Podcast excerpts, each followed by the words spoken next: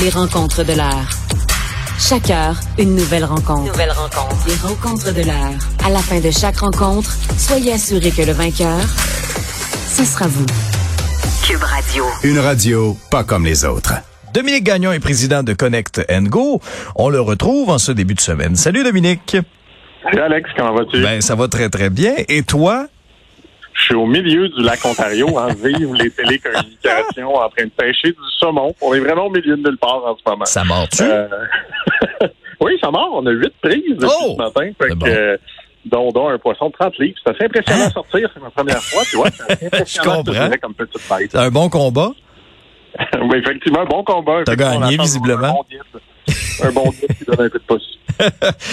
Maintenant, écoute, on va euh, entre, entre tes deux saumons, on va euh, pr- profiter de ton expertise sur une question importante parce qu'on on parlait beaucoup, bon, de difficultés des entrepreneurs, notamment lors de la pandémie, et euh, la vague de faillite qui s'en suivrait. Euh, c'est pas évident. On parle d'insolvabilité également euh, par après. C'est c'est une situation qui qui est qui a été euh, craint par plusieurs, je pense, pendant la période qu'on a traversée, hein, Dominique? Effectivement, parce qui est un peu surprenant au début de la pandémie, moi j'avais parlé entre autres avec un syndic de faillite en disant vous devez être occupé et il m'avait dit sincèrement on n'a rien à faire. Parce qu'évidemment, ben, en plein milieu de la pandémie, il y avait des aides gouvernementales, le gouvernement était pressant, qu'on parle de la, de la PCU, qu'on parle des aides au loyer. Et beaucoup de gens disaient, ben, une fois que tout ça va arrêter, c'est là, en fait, qu'on va commencer à voir vraiment les, les effets de la pandémie, puis qu'est-ce que ça va avoir sur les gens. Il y a la FCEI, en fait, qui est le plus gros regroupement des entreprises indépendantes, qui euh, communiquait de dire qu'il était très, très inquiet, qu'il y avait actuellement une vague de faillite importante, mais que c'était vraiment que la, la pointe de l'iceberg, qu'il en allait avoir de plus en plus de faillites. Et souvent, on ne réalise pas réellement c'est quoi faire une faillite. Donc, faire une faillite, là, pour vous dire, et moi, ce qui me désole en ce moment, c'est que je constate que l'entrepreneur, quand il se lance en affaires, s'il fait faillite, généralement, c'est parce qu'il a mal géré ses affaires. C'est parce qu'il a mal prédit les choses. C'est parce qu'il n'a pas fait une bonne étude de marché. Mais en ce moment, il y a énormément de gens qui vont faire faillite dû à une pandémie, donc dû à quelque chose qui n'est pas nécessairement dans leur ressort. Un bon exemple, mon guide pêche, on se parlait avant de partir, et il dit, ben moi, j'avais pour 50 000 de dépôt, par exemple, que j'avais reçu. Ouais. La pandémie frappe. Ben là, il faut que je les rembourse, mais j'ai mon bateau qu'il faut quand même que j'entretienne. Les paiements rentrent pareil, là. Les paiements rentrent pareil. C'est pas tout le monde qui a été extrêmement conciliant. Souvent, les gens disent, ah, les banques ont été conciliantes. Moi, ma banque, qu'est-ce qu'elle m'a proposé? C'est de repousser des paiements, mais continue de payer tes intérêts à plein prix Mhm. pendant cette période-là. Donc, il y a un peu cette bulle-là qui est remise à plus tard. Et ce qui est triste aujourd'hui, c'est qu'il y a des gens qui vont qui vont perdre leur maison, qui vont perdre leur voiture. Parce que ce qu'on oublie, la majorité du temps, on dit qu'une entreprise est une personne morale distincte. Donc, qu'est-ce que ça veut dire? C'est qu'une entreprise, si elle fait faillite, ça devrait finir à l'entreprise. Donc, ça devrait être l'entreprise qui, qui perd tout. Mais la réalité, c'est que les banques, quand tu te lances en affaires, ben, ils savent que l'entreprise a des chances de tout perdre, puis ils savent aussi que l'entreprise, souvent, n'a pas beaucoup de biens. Donc, elle va demander à l'entrepreneur de cautionner. Donc, elle va dire à l'entrepreneur, si l'entreprise n'est pas suffisant pour me payer, ben, il va falloir que toi, tu me payes aussi. Et si jamais tu n'es pas capable, ben, évidemment, on va venir chercher tes biens. Donc, énormément de faillites vont finir par une faillite personnelle. Et une faillite personnelle, c'est perdre à peu près tout ce que tu as, ne plus avoir accès au crédit pendant sept ans. Euh, c'est évidemment très, très difficile sur la santé mentale, psychologique. Et pour moi, c'est très difficile de dire que des gens vont devoir vivre ça parce que des décisions gouvernementales qui étaient probablement très bonnes ont été prises. Mm. Ben, c'est sûr et certain que c'est assez euh, difficile d'un point de vue de mon empathie. Là, puis moi, j'ai déjà vécu des difficultés financières. Je suis très, très triste de voir ces gens-là, souvent des restaurateurs, des boulangers, des gens dans le domaine de l'événementiel qui ont travaillé fort toute leur vie et qui, en l'espace de deux ans, ont vu leur économie, mais aussi leur vie complètement euh, tourner à zéro. Ouais. Euh, quelques chiffres euh, d'abord de ce que euh, de ce qu'on apprenait euh, dans ce rapport-là. Près de deux propriétaires de PME sur trois, 62% ont toujours des dettes de pandémie. Il y a juste 10% des entrepreneurs qui ont été capables de les rembourser au complet. Et quand on regarde des, des dettes cumulées, là, en moyenne, c'est 158 000 pièces. Hey, c'est de l'argent. Juste chez nous, c'est 1,8 million de dollars Et- qu'on a emprunté durant la pandémie pour survivre. Donc, pas pour vivre, pour survivre. Et ce qui est encore plus difficile, puis c'est ce qu'on a vécu, nous, on est chanceux, hein, on a fait la conclusion d'une ronde de financement, on a des investisseurs qui, Mhm. sont, euh, qui sont, je pense, visionnaires conciliants, mais il y a aussi beaucoup d'entreprises que quand tu repars ton entreprise, je reprends encore l'exemple de la pêche parce que j'y suis, ben, une fois que le bateau, là, il faut le redécoller. Ben, il faut y remettre du gaz. Il faut être capable de, de faire des dépenses. Il y a Ouais. beaucoup de gens qui est rendu à la fin de la pandémie disaient, ben, c'est pas compliqué. J'ai pris l'entièreté des prêts. Je les ai utilisés pour survivre et maintenant qu'il faut vivre, maintenant qu'il faut investir, j'ai plus de liquidité, j'ai plus de capacité d'emprunt, je suis au bout du rouleau, je vais tout laisser tomber. Et c'est ce que j'entends énormément chez les entrepreneurs de petites PME.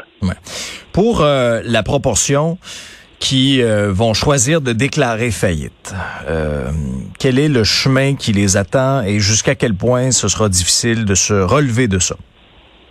C'est très, très difficile. La faillite, comme l'échec, est un sujet tabou au Québec, est un sujet qui est très mal vu. Euh, donc, la faillite, évidemment, ça dépend du montant, mais une faillite importante, comme je te disais, va évidemment faire perdre toute l'entreprise. Ça, c'est OK. Après ça, ben, si vous avez cautionné les prêts à la banque, donc généralement, le 90% des entrepreneurs cautionnent des prêts. Moi, j'ai encore un paquet de prêts sur lesquels je cautionne. Ben, la, la, la banque ou le créancier va pouvoir demander, par exemple, de récupérer votre voiture s'il y a de, s'il y a de l'équité dessus. Donc, si vous avez une voiture qui est finie de payer, la banque va être très contente de la reprendre et de la revendre. La même chose sur votre maison. Si votre maison est pratiquement terminée de payer, ben c'est sûr que la banque va dire ben, il faut nous payer ou sinon on va pouvoir prendre la maison. Donc on parle pour la personne, mais imagine Alex pour la famille, Ah, pour les enfants. Moi j'ai déjà parlé à un papa de famille qui a eu ce, ce parcours-là entrepreneurial, qui est passé de millionnaire à une faillite. Et ça a été un traumatisme profond pour ses enfants, pour sa femme. Ça s'est résolu avec un divorce. Donc c'est vraiment là des, des moments qui sont très très difficiles et se relever d'une faillite au Québec. Ben, comme je le disais, pendant généralement plus de sept années, tu n'as pas le droit de contracter de nouveaux prêts. Sept années. C'est très, très long dans une vie, sept ans, où tu deviens ce que moi j'appelle un paria économique. Donc, on veut plus te toucher parce que malheureusement, tu as échoué à un moment. Et moi, je pense que le gouvernement et les créanciers devraient être beaucoup plus conciliants avec la pandémie parce que c'est généralement pas des erreurs de gestion. Ouais, c'est ça. Le contexte est différent. Donc, est-ce qu'à ce moment-là, on devrait être un peu moins sévère? Ben, Je pense que oui, parce que définitivement, tu sais, dans l'événementiel, en fait, moi, quand le gouvernement me dit qu'il faut fermer, euh, j'avais pas le choix. J'ai perdu 100% de mes revenus, mais je n'avais aucun choix. C'était je dois fermer et je ne peux plus opérer. Donc, si par exemple mes investisseurs n'avaient pas été conciliants, Alex, je t'annonce aujourd'hui que j'aurais fait faillite. Ah oui. hein. J'aurais tout échoué. J'enseigne l'entrepreneuriat à l'université. Je ne pense pas être un mauvais gestionnaire. C'est pas ma première entreprise. Mais quand le gouvernement te dit, ben, toi, tu es dans l'événementiel, il n'y aura pas d'événement pour les deux prochaines années, ben, je considère que de m'avoir pénalisé pendant sept ans avant de pouvoir rebâtir quelque chose, surtout que c'est le moment où tu as besoin de te relancer parce que tu as tout perdu, ben, ça aurait été très, très difficile. Mais pour être très transparent avec toi, ça ne va pas arriver. Les banques ne seront pas plus conciliantes. C'est le gouvernement ne sera pas plus conciliant. Et c'est encore une fois l'honnête euh, propriétaire de PME qui va payer très, très gravement le prix. Est-ce que dans ce contexte-là, pour apprendre un peu de ce qui s'est passé, de ce qu'on a vécu, est-ce qu'il y a, selon toi, les entreprises seront peut-être euh, dans leur stratégie, vont, vont peut-être modifier un peu leur stratégie en disant, ben ok, on va, on va, on va se garder un fonds d'urgence peut-être de côté, beaucoup plus grand que ce qu'on avait l'habitude de faire pour faire face à, à une éventuelle euh, Xème vague ou autre pandémie. euh?